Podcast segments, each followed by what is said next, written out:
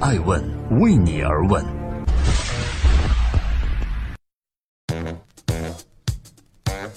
Hello，大家好，二零一八年的四月十九日，这里是爱问人物，我是爱成，爱问人物创新创富。今天爱问现场，华为方太老干妈为什么打死也不上市呢？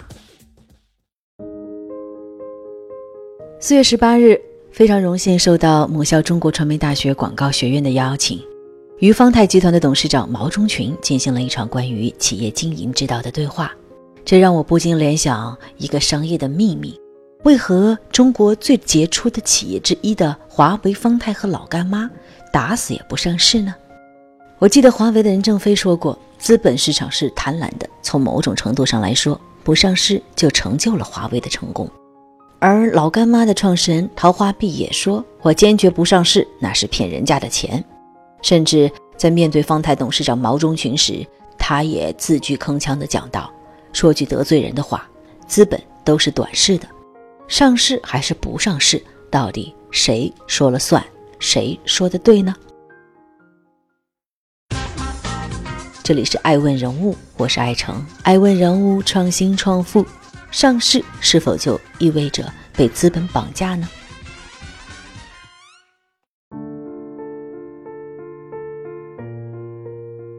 二零一七年的二月份，顺丰上市，创始人王卫一度以超过一千四百亿元的身价跻身了千亿富豪榜的行列。二零一七年的七月份，被誉为是深圳三宝的华大基因登陆了 A 股。同年，华大基因的掌舵人汪建登上了福布斯医药富豪榜。二零一七年十月开始，趣店、拍拍贷等一批国内互联网金融企业爆发式赴美上市。据不完全统计，这波互联网金融企业上市潮至少造就了十一位身价过亿美元的新富豪。股份的变现、规模的扩张、知名度的提升，上市似乎好处一箩筐啊！经历了四十多年发展的中国市场经济，由实业主导的经济发展模式正向资本主导时代转变。资本强势的时代，或许是未来一段时间内中国企业的常态了。你我都会发现，无论是传统经济领域还是互联网经济领域，资本主导的现象无处不在。艾问人物认为，资本的力量是强大的，但同时也是任性的。与资本相伴的企业，越来越容易被资本所绑架，因为既要追求利润，还要追求速度增长，更要给资本市场带来一些新的想象空间。我想，这也是为什么。华为、老干妈、方太等不少顶级企业始终选择不上市的根本原因吧。而在爱问方太录制节目现场，屡屡被视为是异类的方太董事长毛中群也屡次公开表示说，在国外看来，一家优秀的企业可以上市，也可以不上市呀，好像不上市就很奇怪呢。在爱问节目中，我们找到了答案。于方太而言，不上市归根结底是两个原因，其一。毛中群一直认为资本是短视的，企业不想受到它的影响。其二，方太正在努力开发中华优秀传统文化跟现代管理结合的经营模式，在这个庞大的实验中，希望最大限度地把其他干扰因素消除掉。所以，方太目前不会考虑上市。毛中群说：“啊，我的家人，包括方太的员工，啊，其实也都非常支持，啊，也都非常支持，因为。”对员工来说，其实他比如说，哎，他会看到上市公司可能有一些特别的激励，但是我做了一个非上市公司的比上市公司还要好的激励，就是方太的全员升股制。大家有没有听说过上市公司有全员全员持股？有没有？没有吧？但是在方太是全员有升股。那升股什么概念呢？如果大家看过这个乔家大院。就知道身股什么概念？身股就是干股。那我们员工持有干股只有一个条件：你只要进来工作满两年，而且不需要出一分钱，然后就可以每年分红。全体员工都有，上上至最高层，下至最一线的员工，就大概一万五六千名员工，他只要工作满两年就有，自动享有。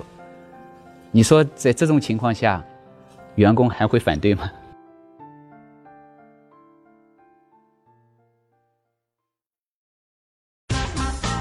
今天我要对话的嘉宾是方太董事长毛中群。一家在一九九六年创起，开始只是做点火枪的企业，如何做到了百亿销售额呢？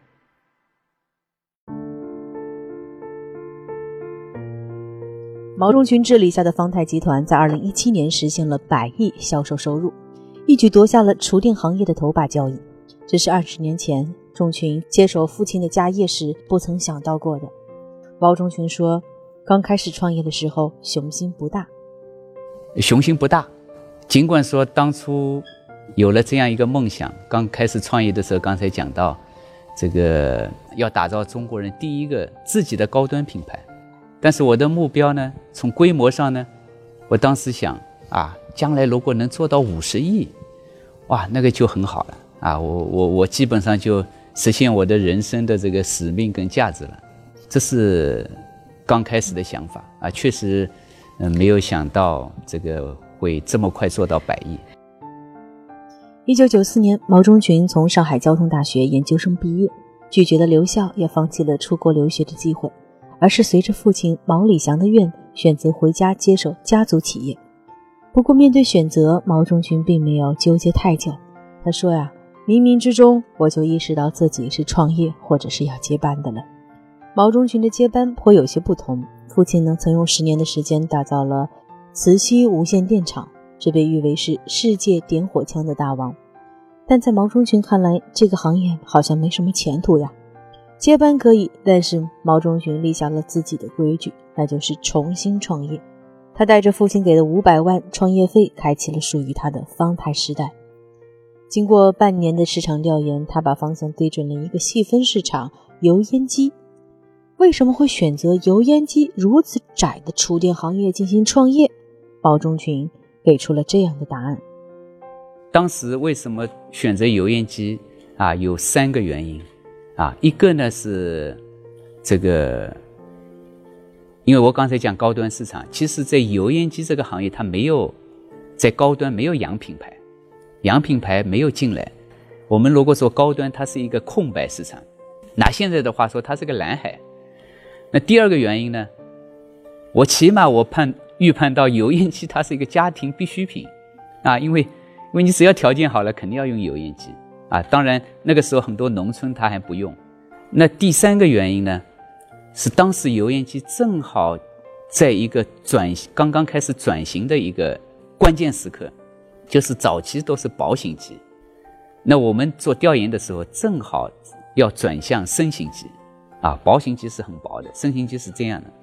那么在这个转型的过程当中，过去的一些市场的领导者，他还都在做薄型机，它的生产线啊什么都是薄型机的，所以他一下子转不过来。如果我们这个时候很快的切入深型机，那是不是很容易进入这个市场？从点火枪到油烟机，从刚创立的时候只有五百万的销售额，到二零一七年实现了一百亿的突破。二十二年的时间，毛中群成就了方太，也证明了自己。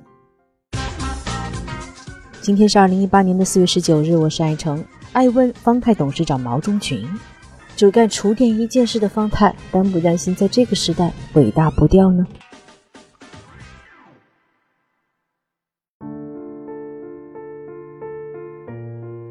一百亿也好，不上市也罢，真正我想摆在方太面前的难题啊！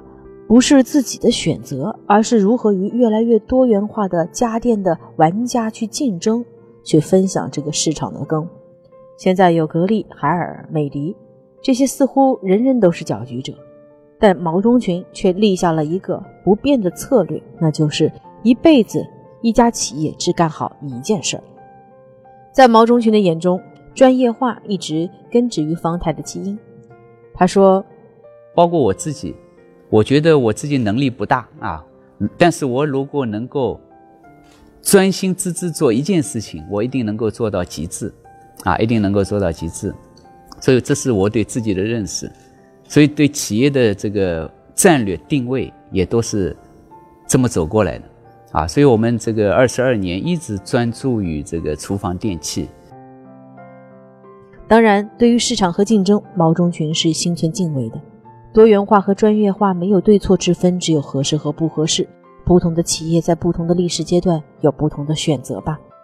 在爱问现场，我抛出了这样的问题：有个词叫“伟大不掉”哈，还有一种企业的死法就是太好、太卓越，卓越到像诺基亚这样，卓越到它伟大不掉。你会不会担心现在的方太会像新进者，就是新来的这些搅局者而言，你也是那个伟大不掉的传统者？确实，任何企业都有可能。啊，我们尽管导入传统文化，但是我们特别强调创新。啊，因为很多人觉得传统文化跟创新好像是不相干的。啊，在呃，我讲一个故事吧，三。三四年前，我我也是在到一个学校去讲这个方太的文化。那我讲完以后，一个老师就提一个问题，他说：“传统文化好是好啊，但是不支持创新。”问我怎么看这个问题。那当时其实我没考虑过这个问题，但是他提出这个问题的时候，一秒钟一个答案他自动蹦出来了，那我就顺顺口就回答他了，我说。我说，创新最大的源泉是我们的仁爱之心。我马上举了个例子，我说，天下最伟大的爱是不是母爱？那我们的母亲，为了自己的孩子，不知道一辈子创了多少新，做了多少的创造发明。然后，呃，下面的老师都都点点头。然后再回过头来，我自己发现，哎，我们从二零一零年刚才油烟机的那个例子开始，我们方太就是这么做的，啊，所以就。后来就提出啊，创新最大的源泉是我们的仁爱之心，所以我们也特别强调创新，特别强调创新，强调到什么程度？或许每隔几年就要把自己上一代的产品要把它这个自我革命，这个革命。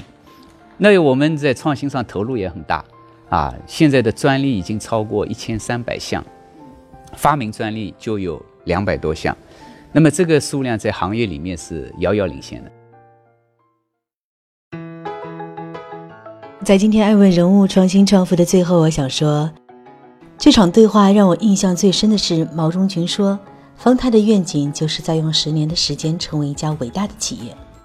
一九六九年出生的他，是这个时代典型的中国企业家。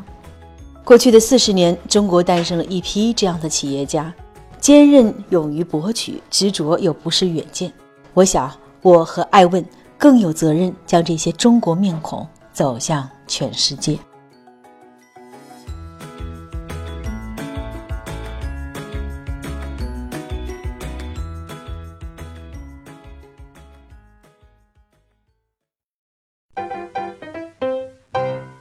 爱问是我们看商业世界最真实的眼睛，记录时代人物，传播创新精神，探索创富法则。